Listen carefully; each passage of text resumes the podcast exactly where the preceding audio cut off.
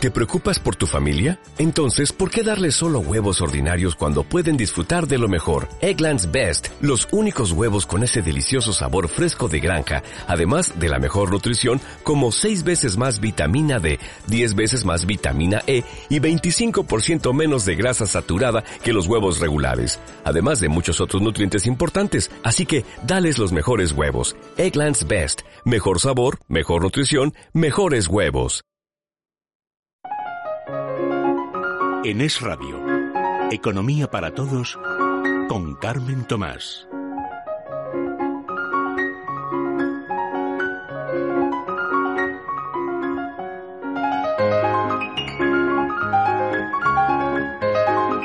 Tardes, muy bienvenidos. Un sábado más a Economía para Todos, eh, a los oyentes de Radio y también, como no, a los espectadores del 125 de Movistar.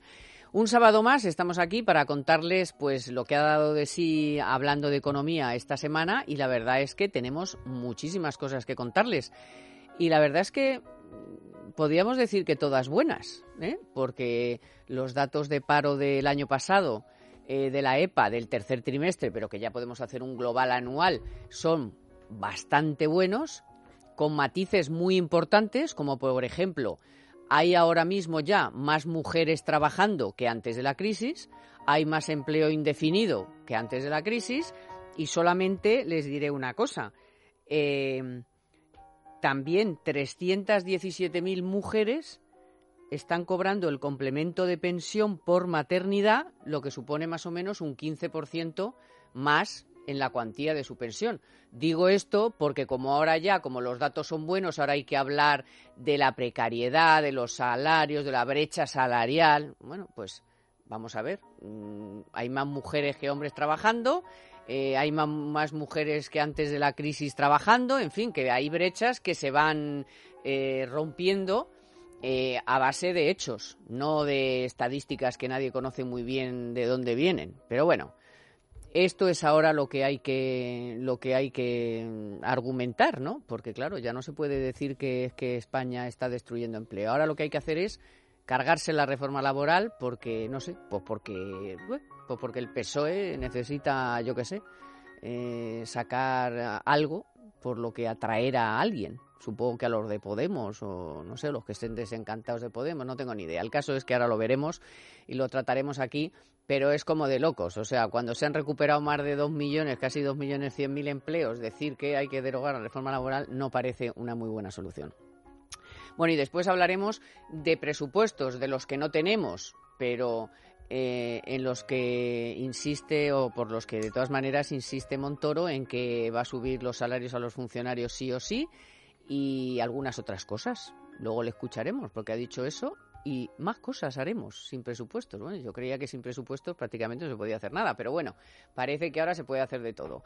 Y luego escucharemos a De Guindo sacar pecho de para qué queremos agencias de calificación si nuestra deuda se vende sola. Pues bueno, pues luego comentaremos si esto es bueno, es malo o es regular. Todo, nada, ya. Economía para todos con Carmen Tomás.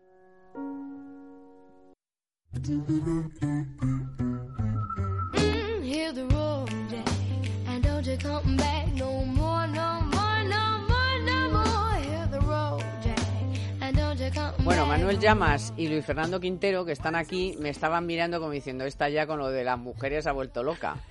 que no es que haya más mujeres que hombres trabajando, hay más mujeres que nunca trabajando.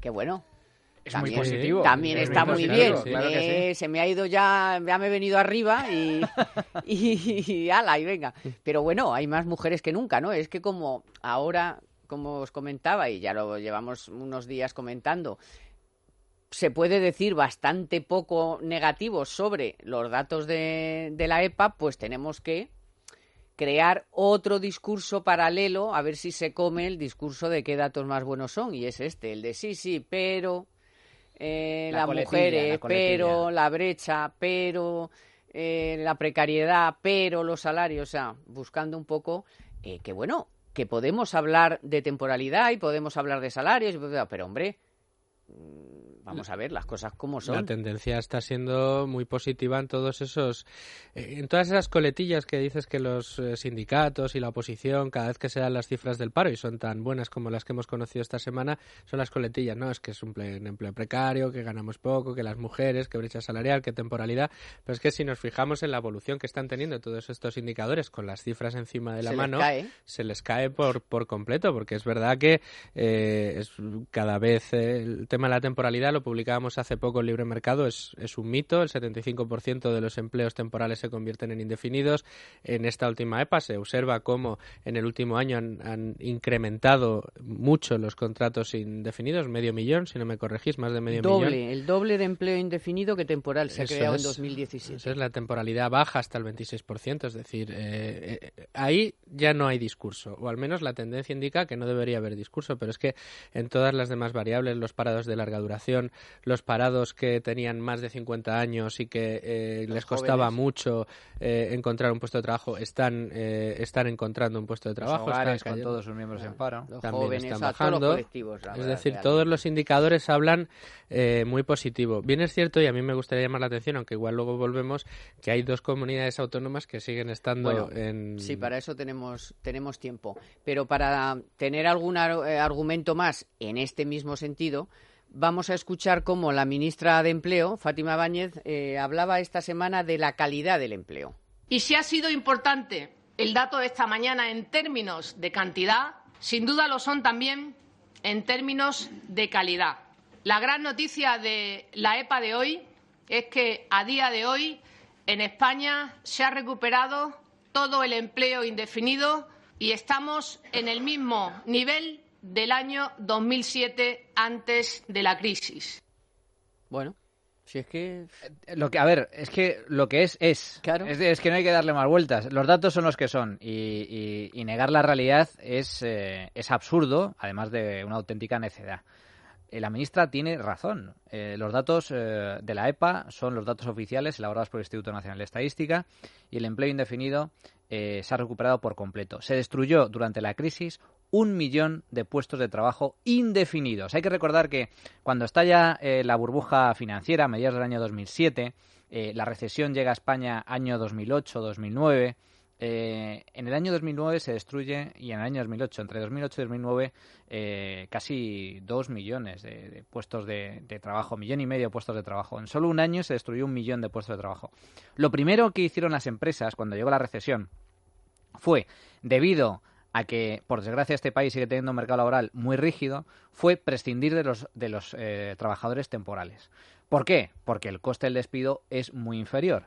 Eh, y por lo tanto el despido de ese tipo de, trabajador no se llevaba por delante a la empresa, porque si la empresa encima que tiene que hacer frente a un desplome de la demanda, eh, a una caída por lo tanto de ingresos, de facturación y de beneficios, en el caso en el que la empresa encima entra en pérdidas, eh, si encima tiene que hacer frente a costes de indemnización por despido mm, absolutamente eh, elevados y desproporcionados, lo que sucede en muchas ocasiones cuando las empresas sobre todo son pequeñas y medianas es que la empresa acaba cerrando. No, no es que mm, despida plantilla y, por ejemplo, tiene 50 empleados y deja la plantilla en 25. Es que si tuviera que indemnizar a los 25 con el coste del despido del trabajo indefinido, eh, muy posiblemente tendría que cerrar. Por lo tanto, no, perderían... ¿Cuántas empresas cerraron? Muchísimas, muchísimas. No, 300.000. No, solo, no solo se perderían 25 puestos de trabajo, se perderían 50 puestos de trabajo. Y además no podrían cobrar la indemnización. Por eso también muchos trabajadores que fueron despedidos durante la crisis tuvieron que ir al Fondo de Garantía Salarial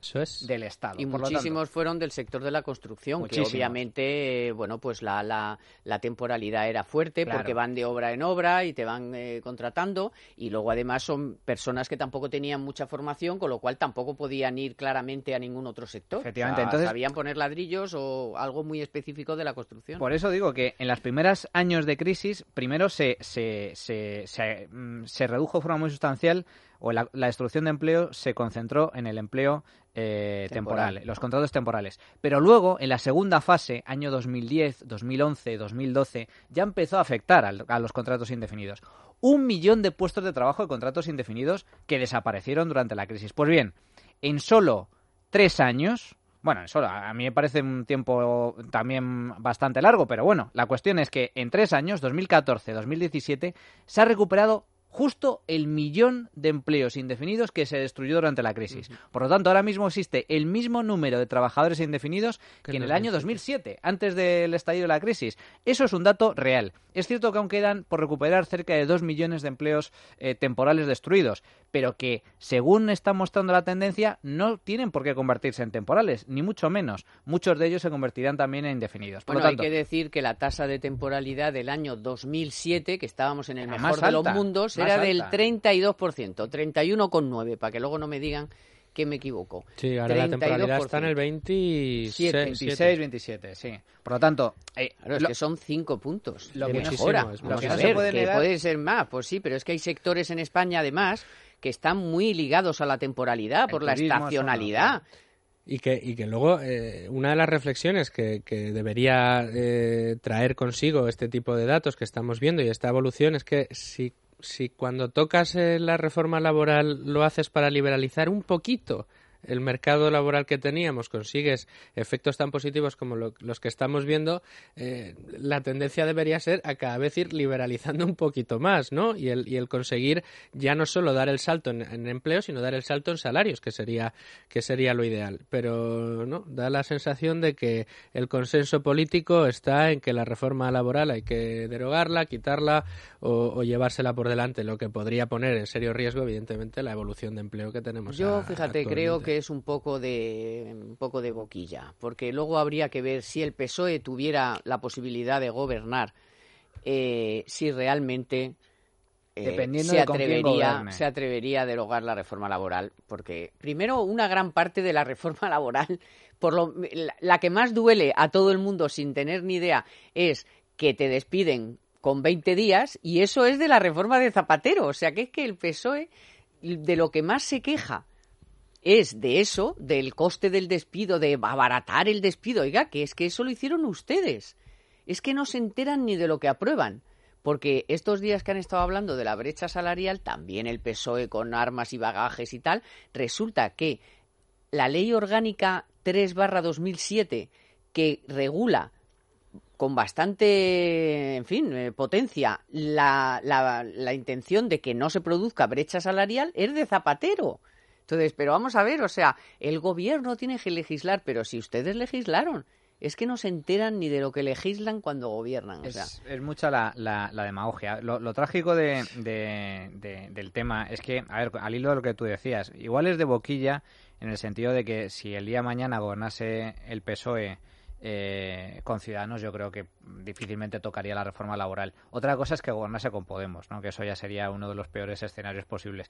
Pero es cierto que aparte de que muchos políticos hablan sin conocimiento, eh, sin tener ni idea de lo que están de lo que están hablando, y aparte a ellos se les suma la habitual demagogia a los partidos, con este, bueno, en el caso del paro es evidente, hay una demagogia brutal, es decir, en lugar de reconocer, oye, pues mira, la reforma laboral está funcionando, es cierto que está acabando con el problema del paro, aunque haya cosas que mejorar, eh, en lugar de defender ese tipo de reformas con independencia de quién las haya aprobado, pues se dedican a denostarlas, a decir que hay que derogarlo, a inventarse problemas donde no los hay, a exagerar datos, a maquillar datos, eh, es decir, directamente mienten a la opinión pública. Pero mm, yo es que creo que es tan evidente la mejora en el, de la economía y la mejora del mercado laboral en España que difícilmente van a engañar a nadie, porque la gente lo percibe. Es que hay, hay, ofertas laborales, hay mayor actividad económica, hay gente que está encontrando trabajo. Se nota que que la situación está mucho mejor. Pero Manolo, ¿cuál es uno de los informes más manipulados que hay eh, de los que se publican anualmente? El de la desigualdad de Osfam. ¿Cuándo se publicó ese, ese informe? Se publicó una semana antes, la semana pasada, a conocer los datos del paro. ¿Cuál fue el titular en los medios progresistas de, de, este informe de Osfam? Que la desigualdad se dispara en España, que cada vez hay más gente pobre, que la gente en riesgo de exclusión eh, se dispara. Todos sabemos, y aquí en, este, en esta casa, en este programa y en, y en Libre Mercado, Libertad Digital, lo hemos analizado muchas veces y hemos explicado cómo esas cifras no corresponden con la gente que realmente pasa hambre cuando se habla de, de En exclusión. España na- no- nadie pasa, Nadie hambre. pasa hambre, eso para Pues empezar. ya Sí, pero, pero, el titu- pero el titular Que no es informe... gracias al gobierno ni nada, bueno, pero es gracias a la Cruz Roja, gracias a Cáritas, gracias a los monjas, pero- gracias a no sé qué, me da final- igual, al pero final no la lectura- pero nadie se queda sin La comer. lectura que le queda a mucha gente es que sí, sí, bueno, dirán que hay mucho empleo, pero aquí hay mucha desigualdad y la gente pasa hambre. Y, a- y al final eh, alimenta mucho la demagogia. Y a mí me da pena que se pierda de vista efectivamente que el análisis puro y duro de los datos, de la realidad, de lo que está pasando, es que estamos evolucionando con una tendencia, la verdad que es espectacular. Pero yo creo que, de- como dice Manu, la gente, vamos a ver, eh, cuando te va, cuando te empieza a ir mejor, ya como que dices, Cambia el chip. a mí no Ya- me, ya- ya no a- se lo traga. A mí Ya no, me cuen- no me cuentes rollos, o sea, vamos a ver, yo he encontrado empleo, obviamente me gustaría que fuera mejor y que me pagaran más, toma claro, y a mí, que al otro y a Y Maroto. todo el mundo, claro. Pero ya no le puedes vender que si eh, cuando tú has encontrado empleo, tu hijo, mira, pues está estudiando, pero se ha encontrado una, un lugarcillo donde se gana 400 euros y tiene para sus gastos. O sea, es que eso hasta hace eh, cuatro días no existía. Y hemos podido cambiar el coche, todos no, pero mucha gente ha cambiado el coche, si no, ¿de dónde han vendido un millón y pico de coches el año pasado? Y se empiezan a comprar viviendas otra vez. Claro, claro. Y, y- y mira, un dato que me he apuntado yo aquí, que siempre me habían dicho, siempre, siempre me, me- me explicaron, cuando los puertos españoles, el, el índice, o sea, el testar los puertos españoles te da o que vamos bien o que la cosa va mal. Y el año pasado se ha batido un récord histórico de movimiento de toneladas en los puertos de España. 544 millones de toneladas. No, no soy capaz de saber cuántos son 544 millones de toneladas, da igual. El hecho es que es récord histórico. Eso quiere decir que el movimiento, sea, que, que me explicaban, el movimiento de los puertos es lo que te da el movimiento de, de- de la economía. O sea, están saliendo y entrando mercancías continuamente. Transacciones comerciales. Luego, esto funciona. Hay, hay movimiento, uno de los motores principales de la recuperación, más allá del, del turismo, que es evidente que estamos en récord eh, histórico. El año pasado unas cifras magníficas, más de 82 millones de turistas extranjeros. Eh, aparte de eso, es el sector exportador. España está, se ha convertido en una potencia exportadora de, sí. de primer nivel. Es cierto que todavía necesitamos avanzar eh, algo más en esta materia, pero el, el- el- el cambio ha sido absolutamente radical. Durante los años de crisis se ha producido una especie de revolución silenciosa por la cual las empresas que eh, sobrevivieron al, al- golpe de- del estallido de la burbuja, sobre todo eh, bueno, las que cayeron fundamentalmente fueron las relacionadas con el sector inmobiliario, pero todas aquellas empresas que, que lograron sobrevivir eh, ante la caída de la demanda interna, lo que hicieron fue irse a exportar, irse a vender fuera, eh, abrir nuevos mercados, sobre todo las grandes, que son los que tienen mayor músculo y capacidad para ello, pero también muchas pequeñas No, aquí hemos y medianas tenido, aquí, empresas. gracias Muchas a y hemos tenido a empresas. muchas que además ya no van a, a dej- a dejar ese No, hueco. no, no, no, O sea, al ya revés, al han revés. dicho, no, no, no, nosotros ya hemos abierto, sí, pero en otras crisis y en otros momentos Se volvían, decían, sí, sí, oye, sí. yo ya vendo en España, yo No, ya me quedo porque qué horror, qué rollo, y- qué pu, qué pan, no, no. y hay otros- Magnífico. Estamos en un mercado global y necesitamos empresas globales. Y otra prueba, otro botón de prueba de eso es en los- las mismas cifras de la EPA. Hay un dato que, que también me llama a mí mucho la atención cuando se, se segmenta por sectores la ocupación. El segundo sector en el que más ha crecido la ocupación en el último año ha sido la industria, que eh, la construcción es la primera, pero casi a la par con la industria, un 5,9 de, eh, de promedio más en, en, en construcción, pero es un 5,13 en, en, en industria. Es decir, incluso también ha crecido en la agricultura. Los servicios igual, pero los, las puntas de lanza están siendo construcción e industria, lo cual eh, no deja de ser también un dato positivo que también habla un poco de ese cambio de modelo productivo que era una de las demandas que había para poder, que sí, una de las condiciones que se estaba poniendo para poder crecer y crecer con. An- con antes de rematar, eh, escuchando a la ministra su propuesta de sanciones para los que realmente abusan de la temporalidad, que los hay, pues si no, no habría economía sumergida, si no hubiera abusadores, o gente que también se deja abusar, o en fin, eh, por razones X. Eh, otro dato que a mí me, me ha dejado alucinada esta semana, y es que falta mano de obra en la construcción. O sea, ahora resulta que falta mano de obra en la construcción. Sí, eh, a primeros de los 2000 faltaba la jardinería, ¿no? Pero, pero vamos a ver, o sea... Ahora falta la construcción. Eh, ahora, a ver, si hemos eh, echado a tanta gente de la construcción, ¿qué no, yo, creo, yo creo que hay, hay un campo todavía de, de... A ver, la construcción está creciendo y está creciendo de forma, de forma razonable, sobre todo en determinadas, en determinadas zonas del, del, del país. Eh, pero parte, de hecho, de los, de los eh, trabajadores en paro que todavía están, por desgracia, en el, en el paro, la mayoría sigue siendo procedentes del sector de la construcción. Otra cosa pues es falta mano de obra. el perfil que demandan quizás las empresas para... Además se lo he leído a Bartolomé y a toda esta gente que está, vamos, Ruiz Bartolomé, que son... Serán, serán a lo mejor algún tipo de perfil más cualificado, no lo sé, desconozco exactamente cuáles son los, los detalles, pero de esos 3 millones aproximadamente, bueno, 3 millones según para registrado, pero en realidad según la EPA 3,7 millones, de esos 3,7 millones, un millón largo, largo, eh, está relacionado todavía con el sector de la, de la construcción. Gente que sale del sector de la construcción y que no sea que no sea em, reciclado, Para, para activarse en, otro sector. Pero bueno, el hecho de que... O se han reciclado muchos también porque hace, están, están, están, haciendo, no, y están haciendo mucha reforma. Sí, eso es cierto. Muchísima reforma. Entonces a lo mejor no encuentran mano de obra para lo que son las obras de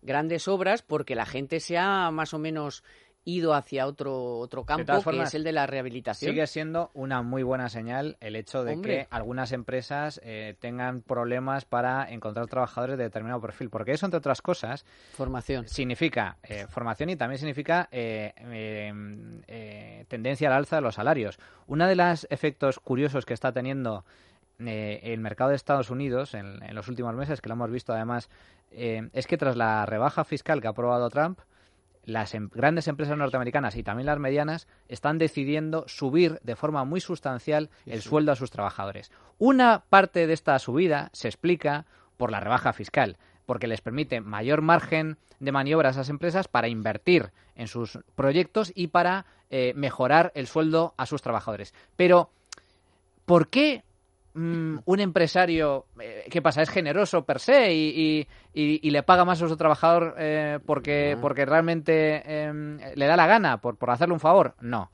La cuestión es que en, no perderle. En Estados, exacto, en Estados Unidos hay, la tasa de paro es muy baja.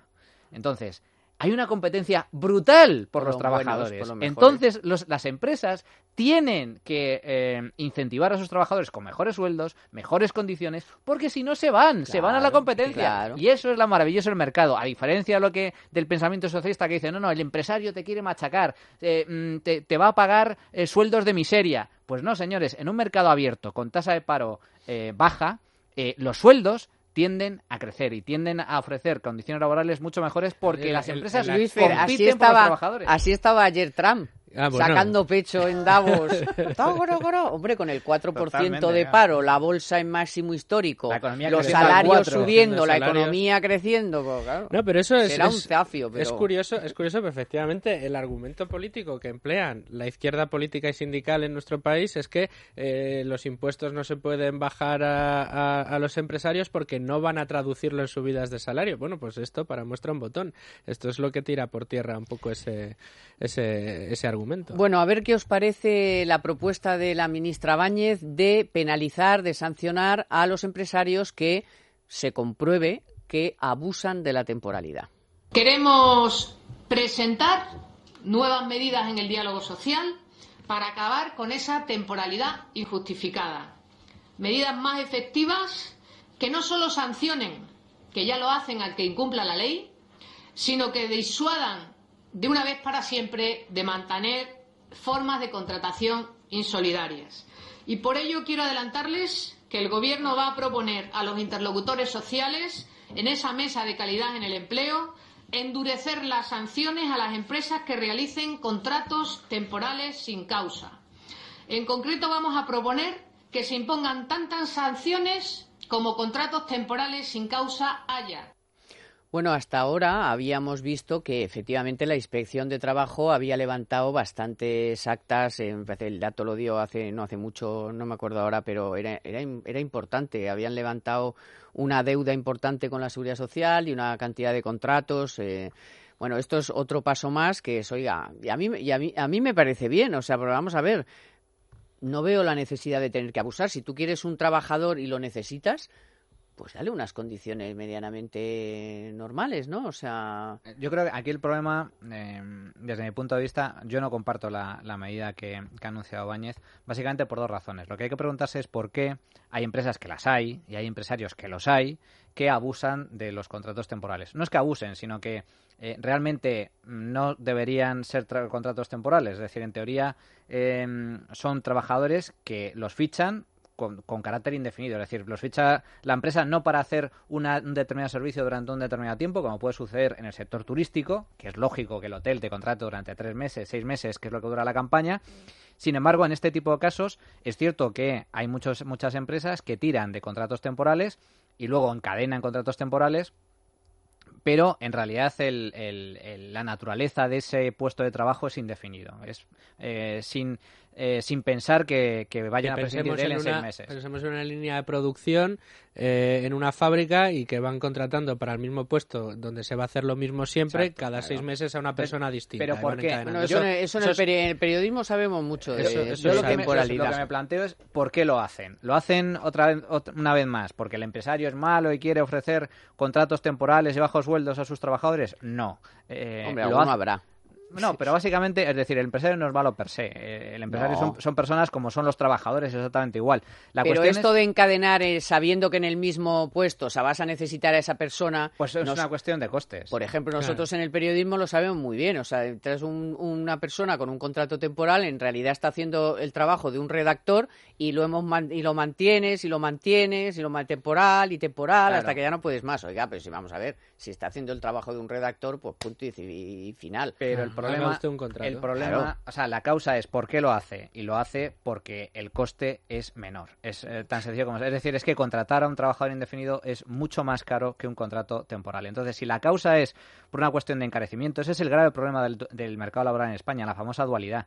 Existe una distinción entre contratos indefinidos y contratos temporales, cosa que no sucede en otros muchos países, donde lo que existe es un contrato libre o un contrato único, todos son indefinidos y luego hay eh, contratos de obra y servicio. Pero en el caso eh, de España no, en el caso de España tenemos indefinido, temporal y obra y servicio. Eh, y entonces el hecho de que sea más caro contratar a un indefinido desincentiva a las empresas para llevar a cabo empleos indefinidos. Yo quiero pensar que la ministra está hablando de lo que estamos comentando, o sea, del abuso que, hay de, de, trampas, o sea, de, es como lo de los falsos autónomos. Vamos a ver, si usted tiene una plantilla de señores que llevan, los chicos que llevan las pizzas y tal, pues o, le contrata o no le contrata. Pero ¿qué es esto de que haga, usted conviertas en un autónomo y yo le doy las pizzas para que las lleve? Pero si lo contratas eh, con esos términos, en lugar de 10 trabajadores tendrás a dos. Por lo que te cuestan 10, que trabajas a pues dos. no podrás atender la demanda. no podrás llevar las pizzas. El coste es, muy superior. Entonces, lo que hay que preguntarse es, eh, para mí la solución no es más sanciones, eh, sino precisamente radica en la regulación. Si el coste es tan tremendo, rebaje usted el coste y no habrá contratos ah, temporales innecesarios. bueno, eso, es un coste, pero eso es un coste en el caso de lo de los repartidores, que yo creo que esta medida de Bañez puede ir a afectar también a los servicios nuevos de economía colaborativa que estamos conociendo, pero claro, eh, para el propio trabajador también es, ojo, cuidado, porque depende de si tú me haces un contrato indefinido, ya a lo mejor lo que me pagas a fin de mes va a ser menos por los costes que, que genera y yo quiero repartir contigo, pero por la tarde voy a repartir con aquel y luego los fines de semana voy a tener un trabajo en no sé dónde. Entonces a mí me conviene más ser un trabajador autónomo, pagarme mis autónomos y tú me pagas y yo te facturo el IVA, a decir, no, es que si tú me haces un contrato me vas a pagar menos y además luego me va a costar más la declaración de Hacienda si voy a otro lado. O sea, quiero decir que en ese tipo de trabajos hay que medir muy bien la medida porque a lo mejor efectivamente el modelo de trabajo que lleva un repartidor no es el que más convenga para un trabajo fijo, indefinido. no sé si me estoy explicando. En los nuevos modelos de negocio, de hecho, en, la nueva revolución tecnológica, en las empresas relacionadas con el mundo de la tecnología y tal, está cambiando por completo las relaciones laborales. Las relaciones laborales no es el de contrato indefinido de por vida y te quedas en una empresa, sino que son contratos muchos, pues eso, de autónomos, en donde tiene mayor flexibilidad y favorece tanto a la empresa como al trabajador. Y yo creo que en ese sentido la regulación española sigue siendo excesivamente rígida, excesivamente arcaica. Yo entiendo que existe No, no un abuso, sino que lo que entiendo es que hay muchos contratos temporales que no deberían ser temporales. Pero el problema está, en, insisto, en la regulación. En lugar de sanciones, deberíamos apostar por contratación libre eh, y. Estoy de acuerdo contigo, pero es de, ley decir que efectivamente hay algunos, no muchos, pero hay algunos empresarios que, que lo hacen y lo hacen mm, de forma indebida son unos listos. sector Hay algunos que son un poco listos. Porque es más caro. No, no es que sean listos, es que, a ver, es que si, si te sale más barato, tú no te ahorras el eh, cuando como consumidor, no también miras el precio de las cosas y si te ofrecen lo mismo por un precio menor lo compras. Claro. Sí, ¿no? Pues empresario exactamente. Bueno, pero tiene que ser lo mismo, lo mismo, lo mismo. pero ¿Eh? lo, mismo, lo mismo. De ley. Ya si tiene alguna a ver, ya si es una cuestión de costes. Con alguna cosita que ya no es lo mismo, ya a lo mejor luego me arrepiento de haber pagado un poco menos. Sí, pero, a lo mejor que decimos, el encadenamiento de contratos temporales para ocupar un puesto fijo, eso es un fraude de ley y por eso se va a perseguir. es un fraude de ley, pero eh, estamos de acuerdo que es un fraude de ley. La cuestión es, eh, la solución es castigar al que realiza el fraude de ley o cambiar la ley para que deje para que deje de desincentivar ese fraude. Es, para mí sería, la sería ideal que, los costes laborales no, no hicieran que hubiera que recurrir a ese tipo de artículos. Bueno, vamos a ver en qué queda porque estas cosas se anuncian y tal y luego hay que ver los papeles y hay que ver realmente de qué estamos hablando porque no lo sabemos ahora mismo de qué estamos hablando. De lo que sí sabemos y les voy a hablar es de la noticia de la semana de Telefónica. Presten mucha atención porque es muy interesante. En Economía para Todos la noticia de la semana con Telefónica. Estén atentos porque el presidente de la CNMV, de la Comisión Nacional del Mercado de Valores, ha asegurado esta semana que va a promover cambios normativos ante el peligro de invertir en criptomonedas. La CNMV recomienda no comprar criptomonedas, como el Bitcoin, por ejemplo, por parte de inversores minoristas, o sea, de usted o yo, Abella, que es el presidente de la CNMV, ha dejado claro que en el regulador no están en contra de las nuevas tecnologías ni de las monedas virtuales, que les parecen muy interesantes, pero sí están preocupados porque se invierta de modo desordenado y con poca información. En Economía para Todos, la noticia de la semana con Telefónica. Si te preocupa tu salud, esperas algo más de tu alimentación y todavía no conoces todo lo que los suplementos te pueden ofrecer, es Salud en el Radio, es tu programa y Mundo Natural, tu aliado. Te esperamos los sábados y los domingos de 3 a 4 de la tarde con Adrián González y con el doctor Domingo Pérez León.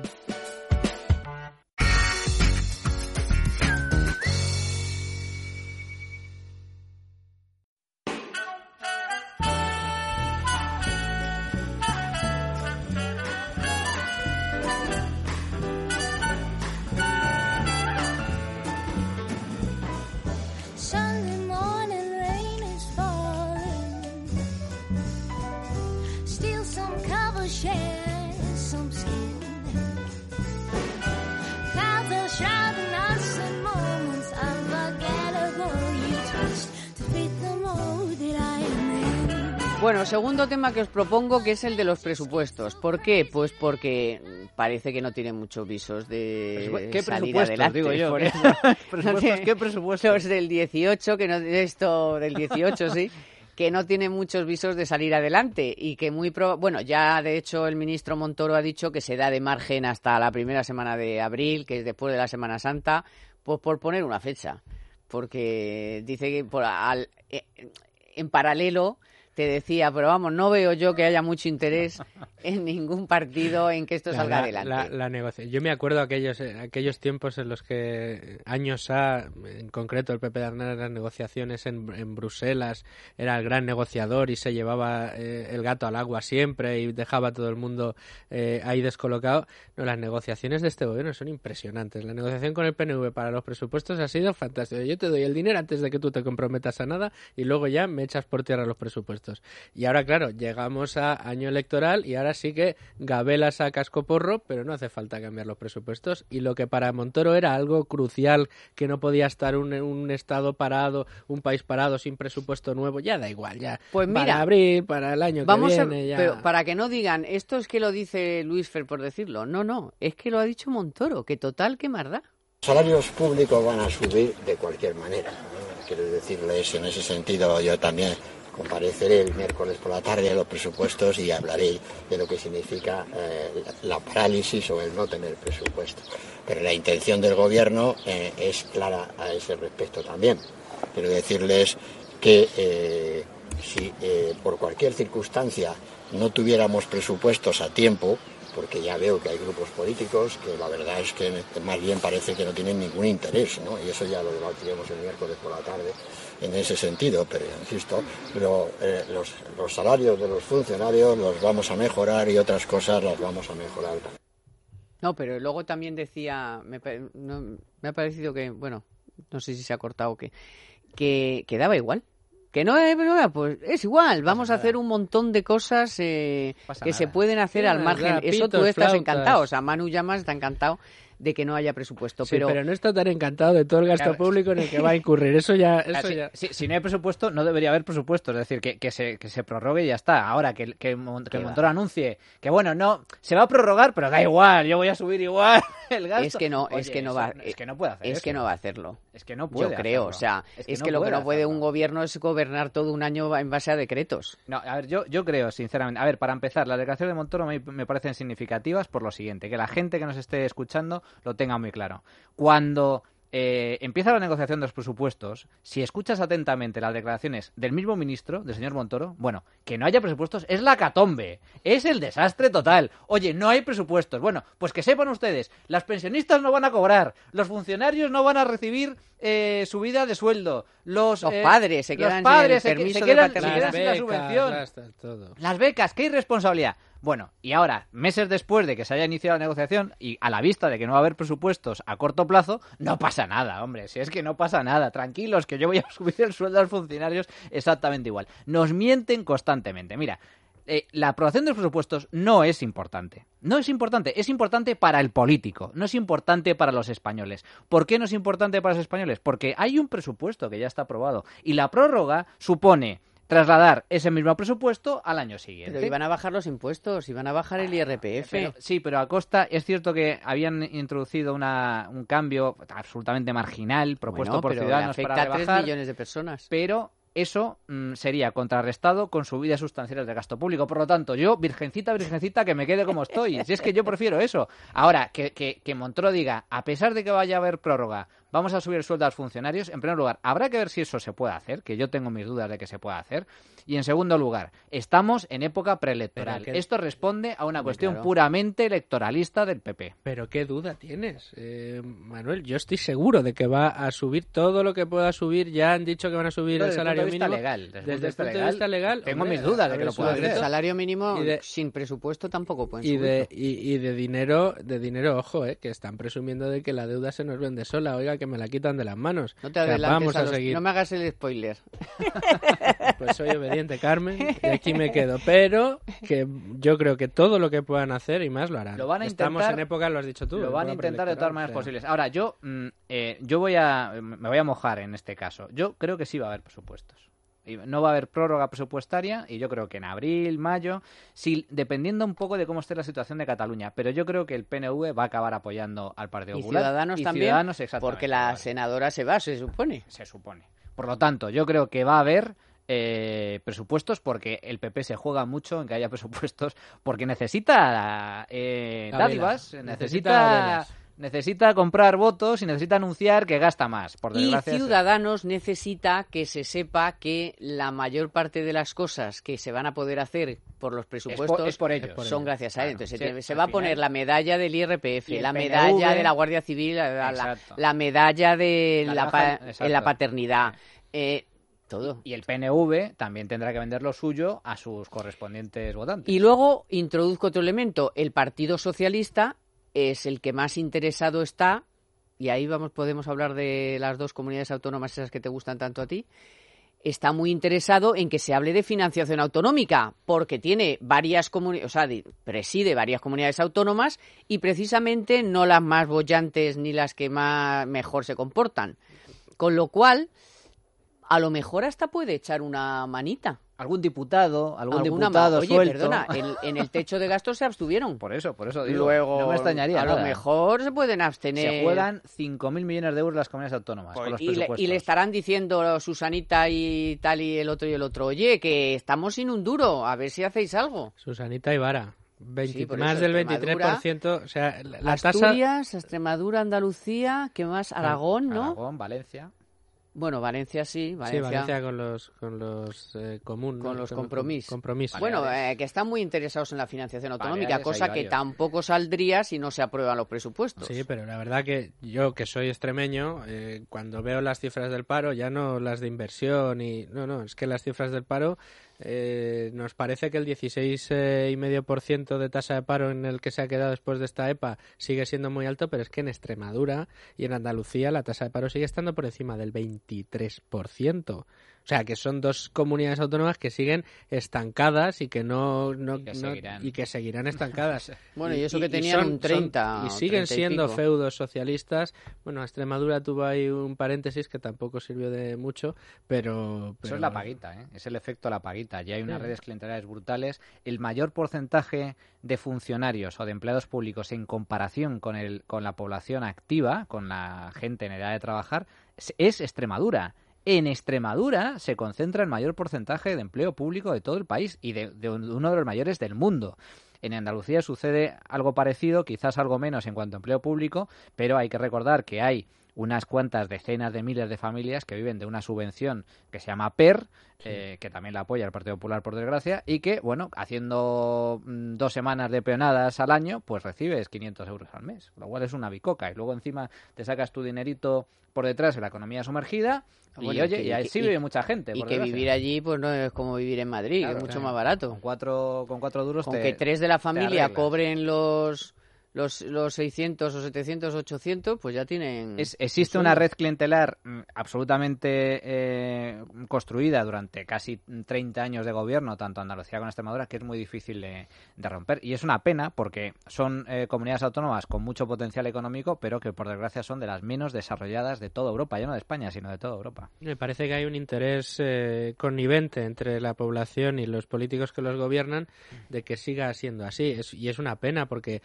ambas tienen potencialidades. Andalucía todavía las, eh, aprovecha un poco más porque a nivel turístico es potencia, eh, porque a nivel eh, pues de, productos agroalimentarios también está bien posicionada, pero es una pena que no haya más crecimiento, más innovación, más inversiones en, Andalucía, pero es que Extremadura, en Extremadura no se potencia absolutamente nada y tienes una es, una comunidad autónoma con una riqueza extraordinaria, incluso para el turismo, aunque algunos no lo, no lo crean, es una es una comunidad Hombre, autónoma Hay sitios fantástica. es- estupendos. Y, y para la industria agroalimentaria, para la industria Claro, tiene un- ganadera. y- tiene un y, bueno, producto- en realidad, eh, eso es lo que significa, el, el- es una de las grandes lecciones de, de la teoría económica. ¿no? El hecho de que un país, una determinada comunidad, una de- de- determinada región, pues eh, disponga de muchos recursos naturales y se considere que es una región eh, rica precisamente por eso, no significa absolutamente nada. La clave de la riqueza no radica Venezuela, eh, en por eso, ejemplo. exacto, Anda Venezuela, que no tiene- rico. Venezuela está encima de un mar de petróleo. Exacto. O sea, es,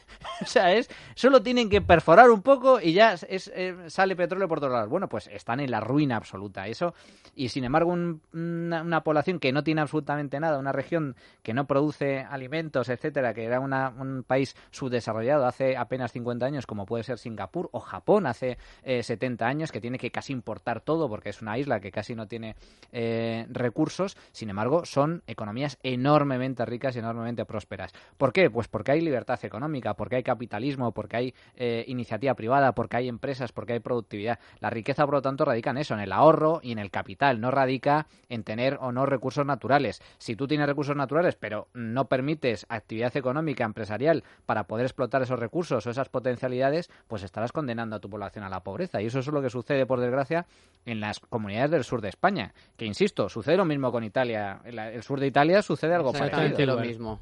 Y el de Portugal porque El Algarve ha mejorado. porque el ¿eh? Algar, bueno, por mejorado, eso, por eso, porque tiene, porque tienen ahí un turismo impresionante y es muy bonito y además está eh, calidad precio, calidad precio es, es muy razonable.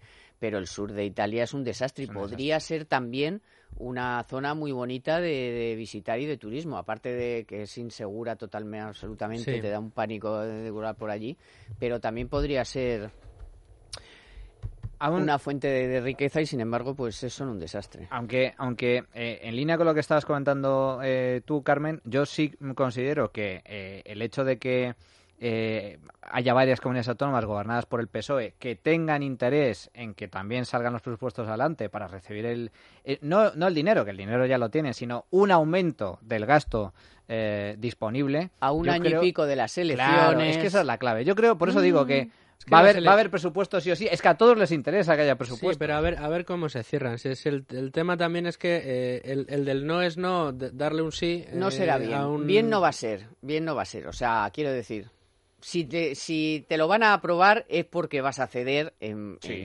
hombre, claro. El, PP ha cedido, en, todo lo que, ¿eh? en todo lo que haya que ceder ha cedido todo lo que quieras ha cedido ya muchísimo y no se ha garantizado nada. Si ese es el, ese es el miedo lo es, una bicoca. en lo que sí te doy la razón eh, Luis Fernando es que a mí no lo entiendo. La negociación del Partido Popular con el PNV a mí me resulta incomprensible. porque si tú cierras el cupo que el cupo es para cinco años Hombre, pues ciérralo para, para, toda la legislatura. no asegúrate la legislatura. no la cierres para un año porque al año siguiente te van a venir con toda la razón del mundo a decir, no, no, lo del cupo ya fue, ahora vamos a negociar otra cosa. Es más, creíamos que se había negociado para dos años. El año pasado todo, la idea general era que habían negociado el CUPA para ese año y para el siguiente. sin embargo, han salido ahora con el 155 los del PNV que dicen, bueno, pues mientras haya 155 no aprobamos presupuestos. por hecho, y al final... Pues devuélvenos el dinero o algo, que diga algo, por lo menos. Como el dinero sale todo del mismo lado, al final pagaremos los de siempre. Bueno, oye, que ahora, hoy este fin de semana sí que hace frío, ¿eh? Uy, sí, Hace un frío, además hay nevadas, eh, carreteras cortadas, puertos con cadenas. ¿Dónde está el cambio climático? Yo, quiero calentamiento global. no, pero ahora sí que ha llegado el invierno, ¿eh? Y la bomba de calor de Toshiba es... Fantástico. Para esto es lo mejor, porque es que además te, te calienta toda tu casa, ¿eh? Con el menor gasto de energía y además con el menor coste. ¿eh? tu bolsillo protegido. Y además tienes varias fórmulas. Tienes splits de pared, multi-splits, por conductos. Todas las soluciones para la reforma de tu casa y además si quieres aerotermia para darte calor en invierno, frío en verano y agua caliente todo el año. Solo tiene que poner quiero un Toshiba en su navegador y Toshiba le manda un equipo que le mira la instalación y le va a proponer pues lo mejor para su casa y su negocio. Toshiba.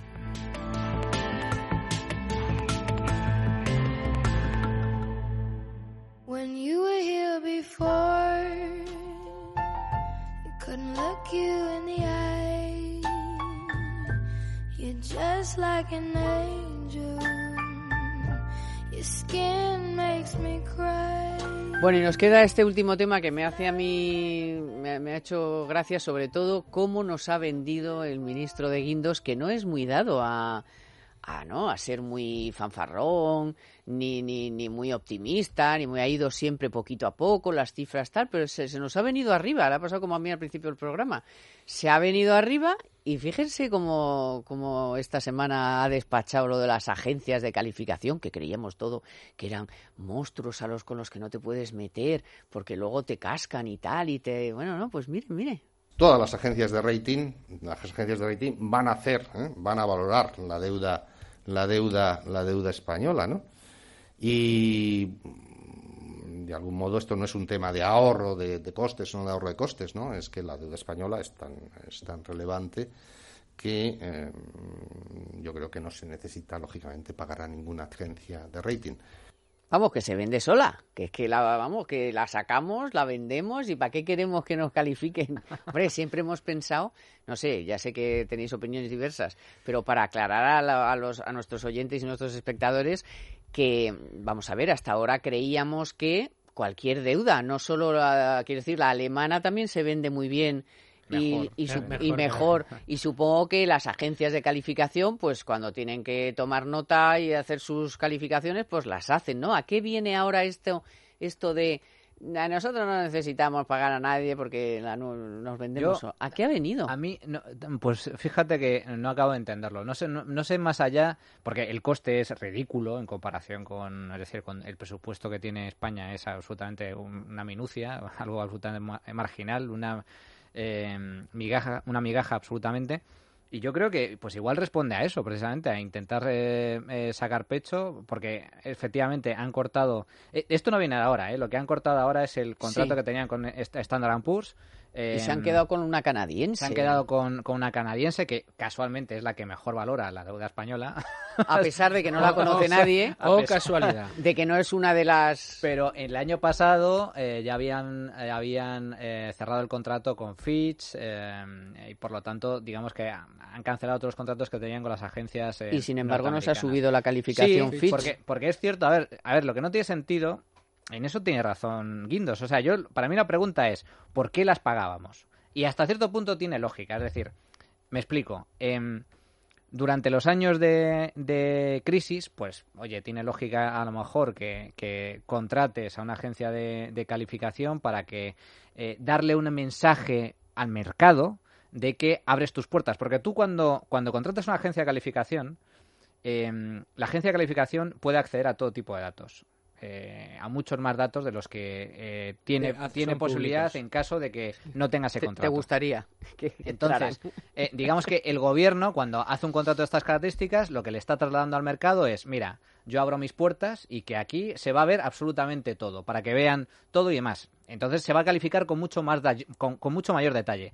Durante los años de crisis tenía lógica que eso eh, se produjera porque, claro, la deuda española eh, no la quería casi nadie. Era una deuda de alto riesgo, España estaba sometida a una fuerte tensión financiera, una fuerte presión financiera, la prima de riesgo disparada. Entonces, era un mensaje del gobierno decir, mira, nosotros abrimos las puertas y aquí eh, las agencias van a poder ver todo y van a calificar en detalle. Eso le da un mensaje de confianza a los inversores.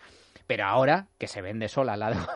Está en 70 puntos básicos la prima de riesgo. sí, en, la prima de riesgo cayendo y con colocaciones eh, eh, pues muy, muy fáciles y con, con alta demanda, pues mira, han prescindido de ellas. Y efectivamente, Guindos tiene razón en el sentido de que la deuda española va a seguir siendo calificada, porque es muy relevante. No es lo mismo que con el Ayuntamiento de Madrid. ¿Os acordáis que el Ayuntamiento de Madrid... Eso quiero yo que lo vea, porque todo el mundo lo que ha dicho es... Pero si a nosotros nos decían que esto era malísimo, pues no tiene nada que ver. Da dos pinceladas y explica o, tú, o sea, porque es que a mí eso me lo han dicho todo el mundo. La con lo de la deuda de Madrid, porque decíais que, que era la diferencia radica en que en el Ayuntamiento de Madrid, que es el ayuntamiento más endeudado de España y que por lo tanto es relevante eh, que su deuda sea calificada para ofrecer mayor transparencia a los inversores y para facilitar su colocación en caso de que se produzca refinanciaciones o emisión de deuda, etcétera. La diferencia radica en que, a pesar de que el Ayuntamiento de Madrid es el ayuntamiento más endeudado y la capital de España, si tú no contratas eh, con una de estas agencias de alto, de las grandes, de las más renombradas, no te la van a calificar no te van a calificar la deuda. Y si no te califican la deuda, pues eso va a ofrecer menores garantías a los inversores y por lo tanto tu coste de financiación va a ser más alto. Por eso el Ayuntamiento de Madrid de Manuela Carmena hizo un mal negocio con eh, rescindiendo el contrato con las agencias de calificación. Igual no quería abrir las ventanas y igual que no quería, igual no, quería, como hablaban de la auditoría de la deuda y de pagar la deuda, etcétera. Entonces anunciaron, nos ahorramos, es que nos vamos a ahorrar dos o tres millones de euros eh, al año. Sí, sí, eh, pero zoquete, te vas a ahorrar dos o tres millones, pero por culpa de que no te van a calificar la deuda, vas a tener que pagar? el coste de financiación del Ayuntamiento de Madrid va a ser más alto. Por lo tanto, no solo lo comido por los servidos, sino que estás perdiendo dinero. Claro, ¿no? y estás perdiendo el coste de oportunidad de inversiones que podrían venir en caso de que vieran que la situación eh, del Ayuntamiento está bien y que no, no, no, vayan a venir por ese, por ese motivo.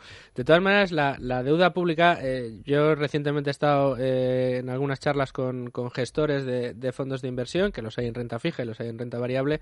Y es verdad que, el comportamiento de la renta fija, de la deuda pública, ha funcionado bastante bien en estos últimos, sobre todo en el último ejercicio. Y todos estos gestores coincidían en que eh, sus carteras de renta fija van a renovarse o van a, van a hacer otra nueva apuesta buena en este año. Tienen las mejores perspectivas para este año en renta fija. Entonces, eh, yo creo que esto eh, es este consenso también ayuda mucho a que en el caso nuestro de, de, de la deuda española, dada la prima de riesgo que tenemos y la evolución y la tendencia que estamos eh, experimentando, pues continúe eh, colocándose, digamos, de esa manera tan tan Pues yo bueno, tan buena. voy a llevarte la contraria y yo recomiendo a todo el mundo que no invierta ni un euro en Ojo. renta fija. Eh, que no compren deuda pública. Así yo- de claro. Ni siquiera estadounidense. O sea, la. CNMV que no compres Bitcoin. Manuel Llamas que no te metas en renta fija. No, y tú, yo- Ángel mío, que yo- no yo hay que hacer. Yo no recomiendo ¿La bolsa cómo la ves? Yo soy más- Algo, dar yo- una, un fondo yo de inversión en, en qué? Yo, reco- yo reco- claro, recomiendo, o sea, a mí me Petróleo gusta- a 70 o Primero, yo no 70 y recomiendo nada que luego viene Paco con las Exacto, rebajas. di que Pero, haces muy bien. eh, Que yo no me han caído mí ni constato, nada. o sea, yo no estoy haciendo ninguna recomendación. Yo constato lo que los gestores de, de sí, que fondos sí. están diciendo. Y están diciendo eso. ¿Y eso qué hace? Pues alimentar la idea de que la renta fija puede seguir siendo rentable este año. ¿Eso significa que yo recomiende la compra? No, no, no, pero ¿y de la bolsa dicho, qué te han dicho de la bolsa? Es un gran riesgo con muy poca rentabilidad. Eso es lo que significa la, ¿Eh? la renta fija. No, la, No, no, no sé qué. No, sé Hace ya tres veces que se lo, fija sí, pero se lo he preguntado tres no. veces y está mirando para Pamplona. No, no, yo lo digo. Yo igual que estos, los gestores igualmente creen que la renta variable tiene todavía mucho recorrido. En Estados Unidos parece que puede estar tocando agotamiento porque están máximos Hombre, pero es históricos. que lleva en máximos históricos todos los días. Sí, todos los días desde llevan hace, una desde hace cuántos años? Pues eh, fíjate, desde, Desde que hace salió de la años. crisis, 2010, 2011. desde hace años sí, que está bueno, máximo, Está máximo, subiendo, máximo. subiendo, subiendo sin parar. Pues eso no sabemos cuándo se agotará, pero todo va por, No, pero por yo- yo ciclos. lo que Pero digo- la renta variable española y europea yo creo que todavía tiene recorrido. Yo lo que La digo con- española sobre todo. con lo de la renta fija, lo que quiero decir básicamente es que, que piensen eh, nuestros oyentes. Es decir, realmente usted está depositando eh, su confianza y sus ahorros en, en la voluntad de los políticos, que es el Estado. Entonces, los políticos son muy dados a ser muy responsables, muy mentirosos y muy mal pagadores. Es decir, pagan muy mal. El- los estados quiebran de forma mucho más habitual de lo que la gente piensa. El, el estado que, por cierto, más veces ha quebrado a lo largo de la historia, el estado moderno, me refiero, es el, es el español. España quebró, quebró más de cinco veces. Eh, Grecia también es otro estado fallido. Y luego, la rentabilidad que ofrecen, aunque no, aunque no impaguen, aunque no suspendan pagos, la rentabilidad que ofrecen es muy baja y al final la inflación se Se come, come, se se lo come come. la, Pero la se- rentabilidad. pero se sigue vendiendo la, la inversión en renta fija como la más segura que Hombre, existe. pues y no es es cierto, revés. Porque no es hay cierto. inversores con- que quieren riesgo cero, pues son gente ya mayor, gente no sé qué. Pero es eh, que, es que precisamente es lo que dice Manolo. O sea, ¿en quién Pues te ahí mal, fijarías? en, en gestores, en pero, gestores se lo, pero se lo profesionales. venden. Pues como los empresarios que han pasado aquí por CESCE, de CESCE, como empresarios como Manolo Pizarro, como los grandes, o, o te fías más de Montoro, de Guindo, Rajoy, que esos manejen el dinero Hombre, que tú quieres luego anda cobrar. de- O de Pedro anda Sánchez que- o Pablo Iglesias. o entran Sánchez, Pablo para no fiarte de Pizarro, Que no que, me dijo que se ponía Rivera. a 40 Endesa y se puso. Hombre, Con un par. O sea, pero ese sí que es un buen gestor. De Montoro yo no me fío. Nada. Y yo sin de comprar. Pablo Iglesias menos. No, pero a ver, es, es cierto que, que, eh, hoy por hoy eh, creo que la decisión que ha tomado el gobierno de rescindir el contrato la veo lógica. Se va a ahorrar un dinerillo, que sea que te digo, son migajas, pero bueno. Y al final vamos a recibir la misma o sea, la misma calificación, no vamos a, a recibir, eh, sí, la misma evaluación por parte de las agencias de calificación. De hecho, ya anunciaron que, bueno, que efectivamente ellos iban a seguir eh, calificando la deuda española, puesto que tenían datos suficientes como para, como para hacerlo. Ahora, es perverso, y esto es, es algo curioso, cómo funciona el sistema de las agencias de rating, porque el que, el que emite deuda es el que paga la agencia. Claro, esto es un poco ya para empezar suena un poco raro. Es decir, si tú quieres si tú quieres emitir deuda eh, y, y necesitas que alguien te la califique y eres tú el que paga, Págame. hombre, pues digamos que la agencia Bueno, pero también pagas, a a las, portar audi- bien. también pagas a las Claro, auditoras. también- pero a eso me refiero. Yo creo que en ese sentido el sistema debería funcionar de otra forma, porque Y ya hemos visto cómo- las cosas que han pasado con Hombre, algunas claro. auditoras. ¿Cuántos, ¿eh? cuántos Es que triples A es a eso.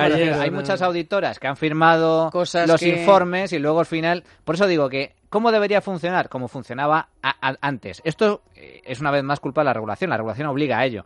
Y la ley obliga a ello. Pero antes no funcionaba así. Antes, si tú querías una auditoría, tú eres un inversor que quería comprar una empresa o quería invertir en deuda pública, tú contratabas un informe a una auditoría o a una agencia de calificación. Era el cliente, el que quería invertir, el que pagaba y le dijera, mira, voy a ver las, las cuentas, a ver cómo son, etcétera. No la empresa, que eso, cuidado, eso bueno, tiene... ha sonado Chopin, Se acabó. se acabó. ¿Ya se acabó? Se acabó. Es, es tremendo, pero se acabó. Eh, Manu, gracias. Un placer. Un placer. Luis Fer, gracias. Manuel Llama, Luis Fernando Quintero. Y hoy, como siempre, estaba a los mandos técnicos Víctor San Román y en la producción hay Apertusa. Muchísimas gracias por acompañarnos un sábado más. Se nos hace cortísimo, esperamos que a ustedes también. Y como no paran de pasar cosas, pues el sábado, por supuesto, estaremos aquí de nuevo para contárselas. Que tengan un buen fin de semana y hasta el sábado que viene. Economía para todos con Carmen Tomás.